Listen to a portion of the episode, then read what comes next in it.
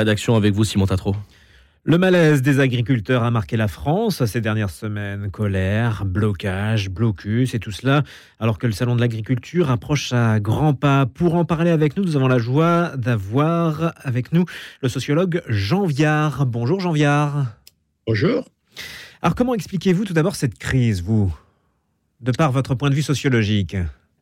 Moi, je suis un sociologue qui habite à la campagne. Vous voyez, par ma fenêtre, je vois des vignes, etc. J'ai toujours travaillé de la campagne, donc j'ai un regard un peu décalé sur pas mal de choses. Si vous voulez, il y, a deux choses. Il y a du court terme.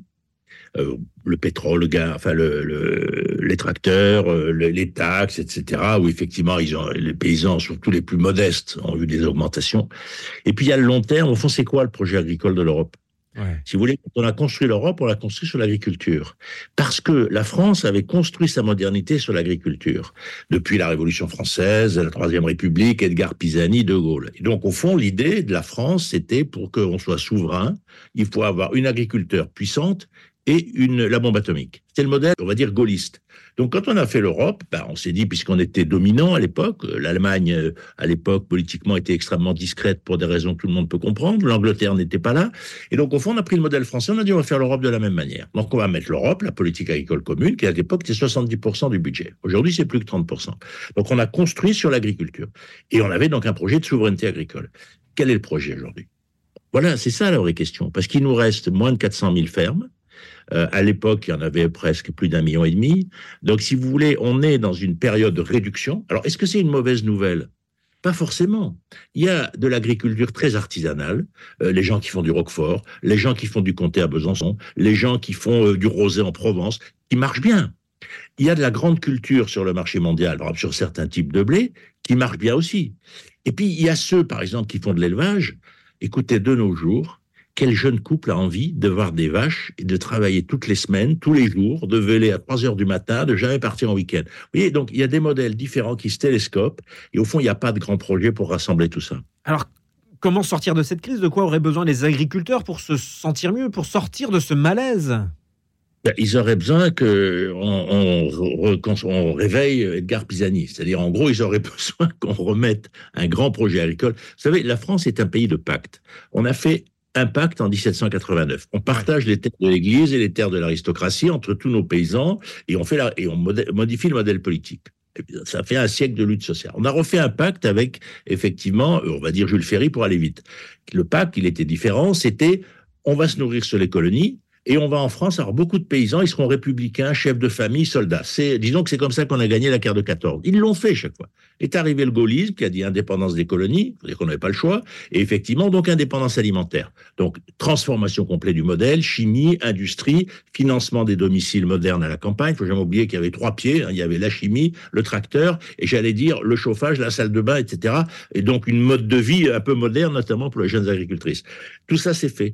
Et aujourd'hui c'est quoi le pacte? Ben, Il faut faire un pacte de souveraineté écologique. C'est-à-dire, je crois qu'il faut dire la même chose. C'est quoi la souveraineté écologique? C'est l'idée qu'on ne peut pas importer un animal qui est vécu en Argentine, qui a été drogué, dopé pour être plus gros, et le mettre en concurrence avec un animal élevé chez nous différemment. C'est le fait qu'une cerise de Provence qui ne peut plus être vendue avec tel produit dessus, mais par contre, dans votre supermarché ou dans votre magasin, vous allez avoir les, les cerises d'Espagne qui elles seront traitées avec ce produit.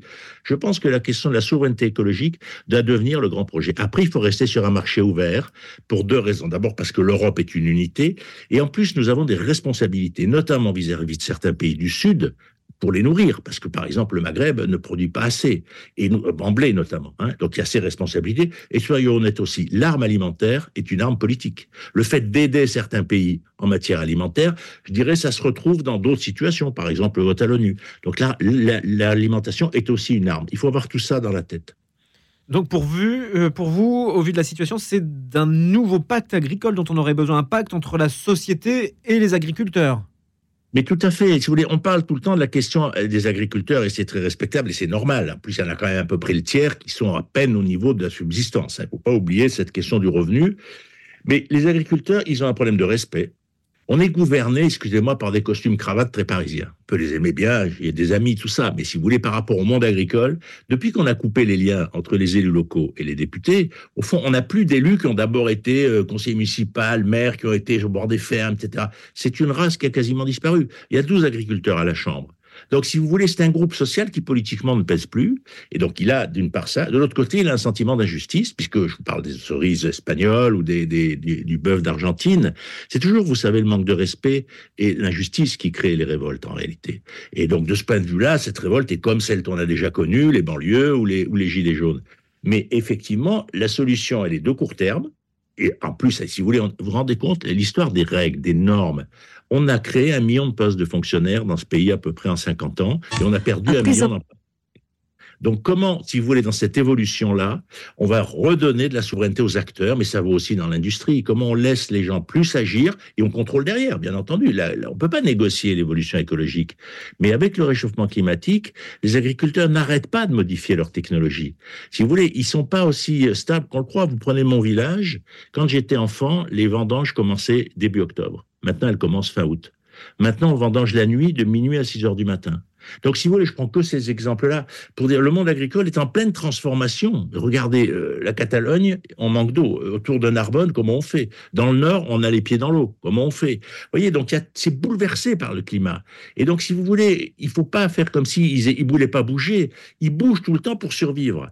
Donc, il faut mettre tout ça dans le dossier, mais effectivement, vers une souveraineté écologique, ça, c'est pas négociable. Et après, on se demande qui la paye, euh, si vous voulez, parce que c'est très bien de faire des normes quand on n'est pas agriculteur, mais on pourrait aussi décider qu'on interdit les voitures dans Paris. Euh, d'un point de vue de la pollution de nos corps et de la risque de maladie, c'est aussi dangereux qu'il y ait des voitures dans Paris euh, qu'il y ait certains pesticides dans les champs. Donc peut-être qu'on pourrait décider qu'à Paris, tout le monde marche à pied. Mais Jean-Pierre, vous, vous l'avez dit, la France a bâti sa modernité sur l'agriculture. On n'a rien sans elle. Mais on n'a rien. Mais prenez l'Angleterre, elle a bâti son, sa modernité sur l'industrie. Et donc, 1830, 1850, ils ont fait venir massivement les paysans dans les villes. D'ailleurs, c'est pour ça que tout le monde des cottages autour des villes. C'est tout à fait charmant. Mais je veux dire, ils se nourrissent plus. Regardez le problème qu'ils ont eu pendant la dernière guerre mondiale. Ça a beaucoup frappé De Gaulle, qui était à Londres. Rappelez-vous le problème des bateaux qui venaient d'Amérique, etc., qui étaient coulés par les Allemands, etc., parce que l'Angleterre ne se nourrit plus. Le Japon ne se nourrit pas. Donc, le problème, c'est qu'on a des modèles comme ça, de territoires qui ne se nourrissent pas et qui, du coup, ont été obligés de faire du commerce, parce que sinon, ils auraient été morts de faim. Donc, effectivement, ils échangeaient des biens industriels contre de l'alimentation. Mmh. Nous, on est sur un autre modèle. On est sur un modèle, effectivement, d'avoir bâti la modernité sur l'agriculture. Pourquoi? À cause de la Révolution française. Et si vous voulez, au moment de la Révolution française, on était en train d'agrandir les exploitations, parce qu'il y avait déjà du progrès technique, etc. Et nous, on a fait l'inverse, on a coupé en petites propriétés. Donc on avait un modèle, si vous voulez, qui d'un point de vue technologique était un peu archaïque, mais d'un point de vue politique était complètement moderne. Donc c'est tout le problème français, il est là. Et donc, si vous voulez, après, la, la République s'est enracinée avec Jules Ferry, effectivement, sur les fermes, mais sur l'idée de dire aux... À l'époque, une ferme nourrissait une famille. Aujourd'hui, elle en nourrit 100. Donc, si vous voulez, en gros, on demande aux agriculteurs, mais ils étaient majoritaires dans la population, d'abord d'être de se nourrir. Et puis le supplément, en gros, les villes, on les nourrissait sur l'Algérie, on les nourrissait sur, etc. Vous voyez, ces modèles qui ont complètement évolué. Et c'est là où la France est originale, parce que on s'est appuyé sur l'agriculture comme conséquence, j'allais dire, de la Révolution française, alors que les autres, soit ils prenaient la main-d'œuvre agricole pour les usines, soit ils avaient des très grands domaines et ils allaient sur des modèles, pour être moderne, on a tous entendu parler de la ferme des mille vaches, c'est-à-dire sur ce modèle industriel de l'agriculture, qui en France évidemment est bloqué parce qu'on a construit le modèle de l'agriculture familiale, mais je rappelle quand même qu'il y a plus de 30% des fermes qui sont en réalité d'agriculture familiale. J'en viens vous parler beaucoup de ce pacte de 1789, de la Révolution française. Ça a été un moment fondateur pour l'agriculture en France. Mais oui, ça a été un moment fondateur parce qu'au fond, le petit peuple des descendants de serfs, comme on les a appris quand on était à l'école, on savait que le serf était attaché à la glèbe, on a tous plus ou moins appris ça. Alors c'était un peu différent sur les régions. Il y avait des régions de petits propriétaires. Enfin, en gros, c'était quand même le, le modèle.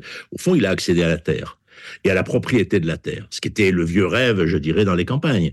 Et donc, du coup, qu'est-ce qui s'est passé? Ben, on a fait deux enfants de façon à ce qu'effectivement, chaque mariage, c'était la moitié de la ferme, plus la moitié d'une autre ferme, en général à côté.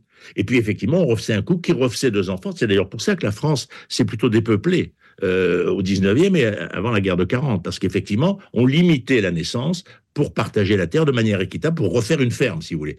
Il a fallu l'exode rural après la guerre de 39-40 pour effectivement que la, la donnée change.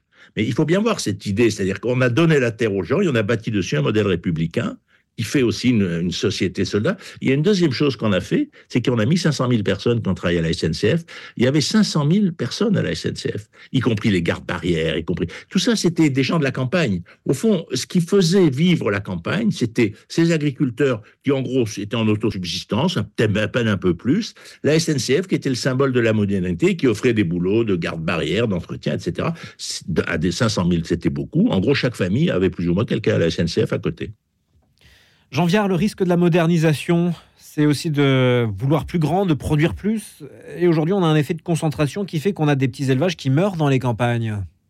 Je ne sais pas si c'est lié. Je pense, si vous voulez, qu'il faut accepter que dans l'agriculture, il y a de l'artisanat. L'intérêt de l'artisanat, c'est que, j'allais dire, la valeur ajoutée reste dans la ferme. On va dire les choses comme ça. C'est de la vente directe, c'est euh, des produits, le comté, par exemple, j'ai pris tout à l'heure l'exemple du comté à Besançon, où c'est complètement intégré entre les producteurs de blé, les moulins, les gens qui font le fromage, les circuits commerciaux. Donc, c'est un, territoire qui est intégré. On pourrait prendre le Roblochon, qui a le même processus, etc.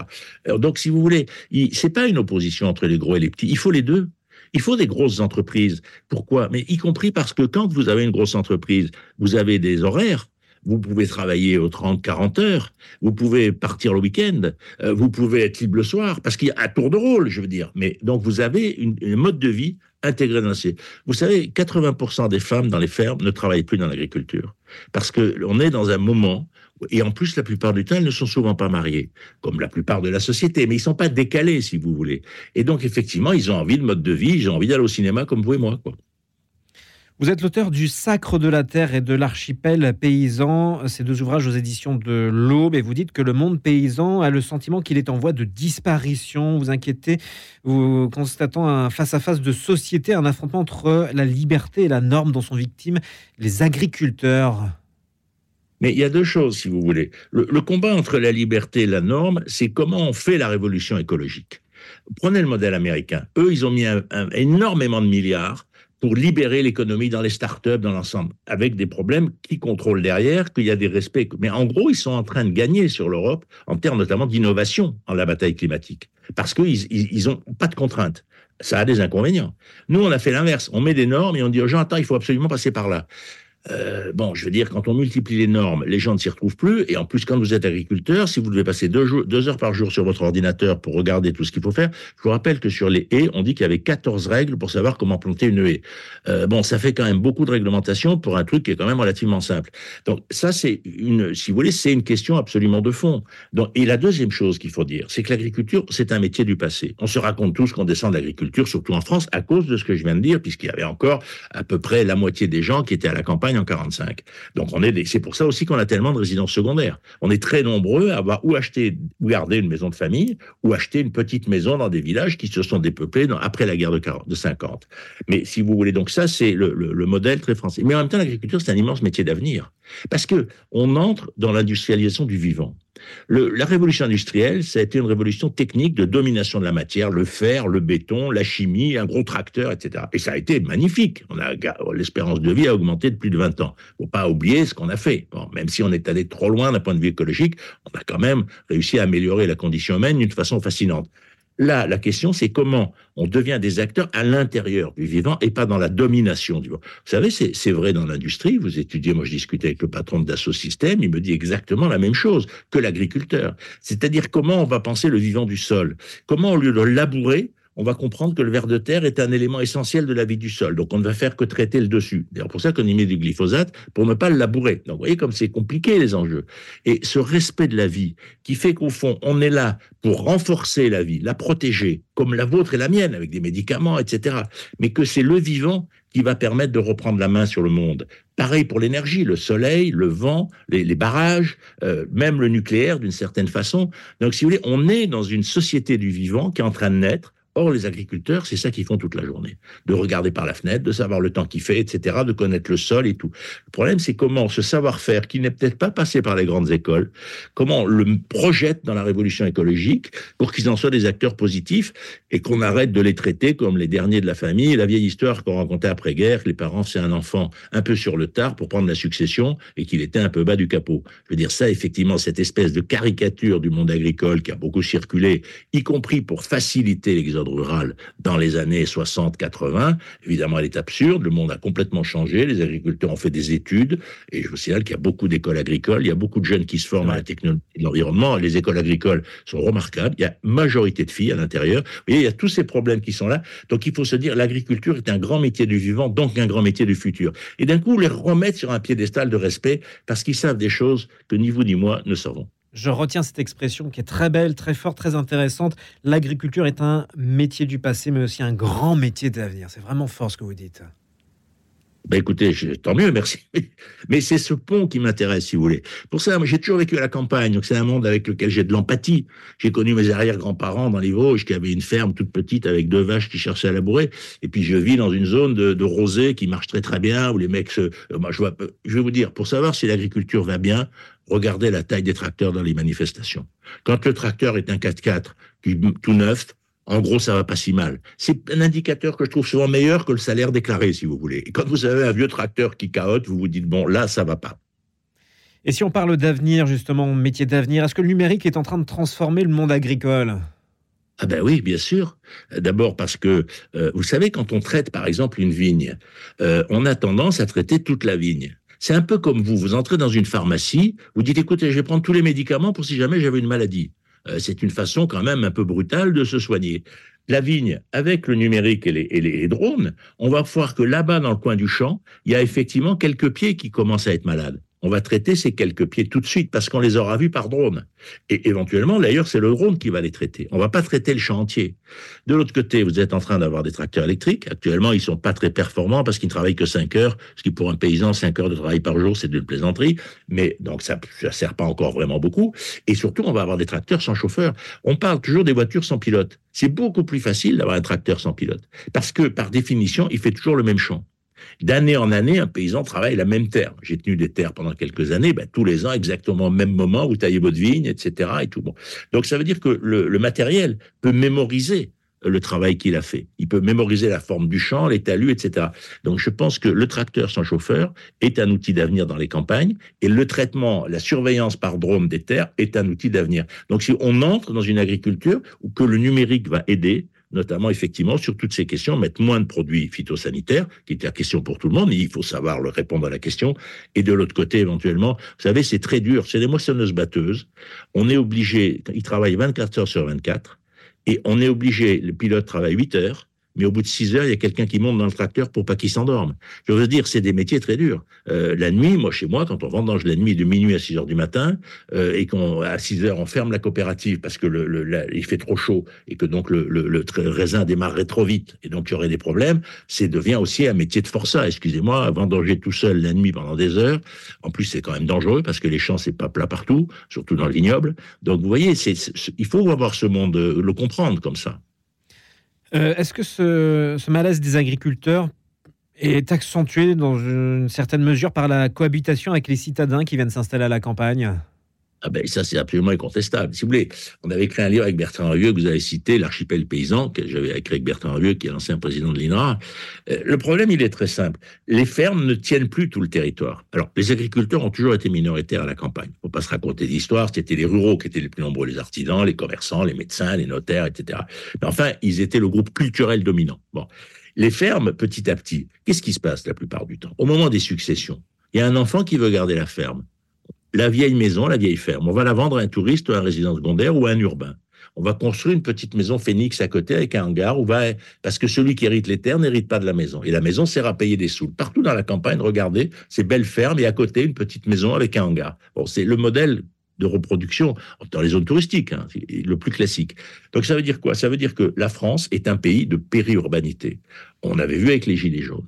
Il y a 60% des Français qui ont un jardin il y a 4 millions de familles qui ont une résidence secondaire, une deuxième maison. Donc ça veut dire qu'en réalité, bien sûr qu'on a des métropoles très importantes qui sont les hubs du monde numérique, il faut aller faire ses études, il y a de la culture, etc. Mais de moins en moins, on a envie d'y habiter. Paris a perdu il perd des dizaines de milliers d'habitants par an. mais, mais, les gens, ils vont quand même, mais on n'est pas obligé d'y habiter. On préfère habiter à Beauvais, on préfère descendre à Melun, etc., et avoir une maison avec jardin et, monter en ville en, une demi-heure de, train. Donc, on est sur ce modèle de la ville diffusée dans le territoire, et donc ces gens, ils habitent à côté des fermes. Donc, débat sur les odeurs, Il y a 1200 procès en ce moment contre des agriculteurs pour des questions d'odeur, de voisinage, etc. 1200. Parce que les gens viennent s'installer. Et alors, il y a d'ailleurs une loi qui, qui me semble a été votée récemment, qui dit, si vous vous installez à côté d'une ferme, vous pouvez pas demander après qu'on change la ferme. Il y était la ferme. Donc effectivement, il y a des vaches. Les vaches, ça pue un peu. Ben oui, si vous voulez pas que ça pue, allez vous installer plus loin. Donc vous voyez, il y a, il y a un vrai débat euh, sur ces questions. Il y a le problème des traitements, la distance des traitements par rapport aux maisons, parce qu'effectivement, les gens n'ont pas envie qu'on vienne mettre des produits. Quand vous voyez un agriculteur avec un masque qui épand des produits à côté de chez vous, vous donc, ça trouvait qu'il y a un problème. Vous voyez, on est. Mais ce qu'on dit pas assez, c'est que d'une part, évidemment, on a besoin de l'agriculture. Après, il y a des problèmes de voisinage. Je pense que c'est des vrais sujets parce que c'est pas des sujets secondaires. Après, on peut pas construire n'importe où. Et quand on va s'installer, si vous allez installer à côté d'une centrale nucléaire, vous n'allez pas demander qu'on l'arrête parce que c'est dangereux. Je veux dire, euh, vous pouvez toujours faire des manifestations, mais enfin, je veux dire, c'est vous qui êtes venu vous installer à côté. Moi, j'habite à côté de Cadarache, et ben, j'habite à côté de Cadarache. Je veux dire, c'est sûr que ça risque plus d'exploser que si j'étais au milieu de la bosse. Donc, euh, si vous voulez, à un moment, il faut que le droit soit clair, quoi. Celui qui arrive doit respecter celui qui était là. Mais celui qui était là n'a pas tous les droits non plus. Vous voyez, les agriculteurs considèrent que la campagne, c'est à eux. Et donc, quand ils modifient leur technique, ils n'expliquent pas. Je reprends l'exemple du rosé et du voyage de vendanger la nuit. Dans ma commune, est-ce qu'il y a eu une grande réunion à la salle des fêtes pour nous expliquer pourquoi ils vendangeaient la nuit, en quoi c'était indispensable, qu'ils étaient bien embêtés de nous réveiller, parce que quand ils vendangent, après ils traversent le village avec le, les, bennes, ils, ils réveillent tout le monde. Mais non, il n'y a pas de débat. Ils considèrent qu'ils ont le droit. Euh, parce qu'ils sont les agriculteurs. Vous, en ville, euh, enfin, je veux dire que si effectivement vous vous mettez à faire du bruit à 4 heures du matin, ben, vous allez, ou la police va venir vous demander pourquoi vous faites du bruit. Donc, vous voyez, il y a aussi cette l'idée de la, la campagne n'appartient plus seulement aux paysans, elle appartient aux habitants. Et dans les habitants, il y a 400 000 fermes qu'il faut protéger. Jean Viard, en, en quelques secondes, pour conclure, est-ce que le mouvement pourrait prendre euh, l'ampleur de celui des Gilets jaunes? Non, c'est différent parce que ce sont des chefs d'entreprise qui ont du matériel qui vaut très cher. Et si il y a quelques périphéries, euh, il y a des zones comme l'Occitanie où c'est d'ailleurs c'était souvent des écolos au début, enfin des bio, hein, au début des manifestations, des petits propriétaires bio. J'ai pas tendance, je ne pense pas ça.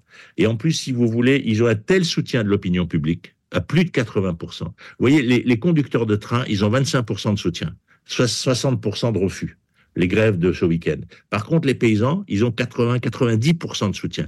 Quand vous avez 90% de soutien, vous avez peu de chances que les politiques vous tapent sur la tête. Merci Jean Viard. Je rappelle que vous êtes sociologue et vous êtes notamment l'auteur du Sacre de la Terre et l'archipel paysan de ouvrages aux éditions de l'Aube et vous étiez l'invité de la rédaction ce matin. Merci d'avoir été avec nous.